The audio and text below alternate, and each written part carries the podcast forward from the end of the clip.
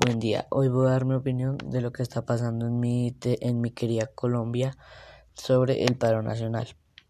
Mi opinión es que lo que están haciendo está haciendo que los precios aumenten mucho y esto para las personas de bajos recursos no está bien porque a veces, no podrán comer ni nada. Mm, otra de las cosas es que el pueblo se está haciendo daño a sí mismo porque la policía y esto los ataca.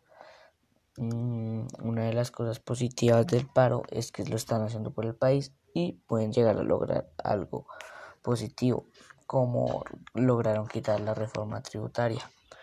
Mm, esta es mi opinión sobre el paro y hay, hay mucha gente que apoya el paro, pero pues es mejor pacíficamente, que no haya delincuencia, es mi opinión.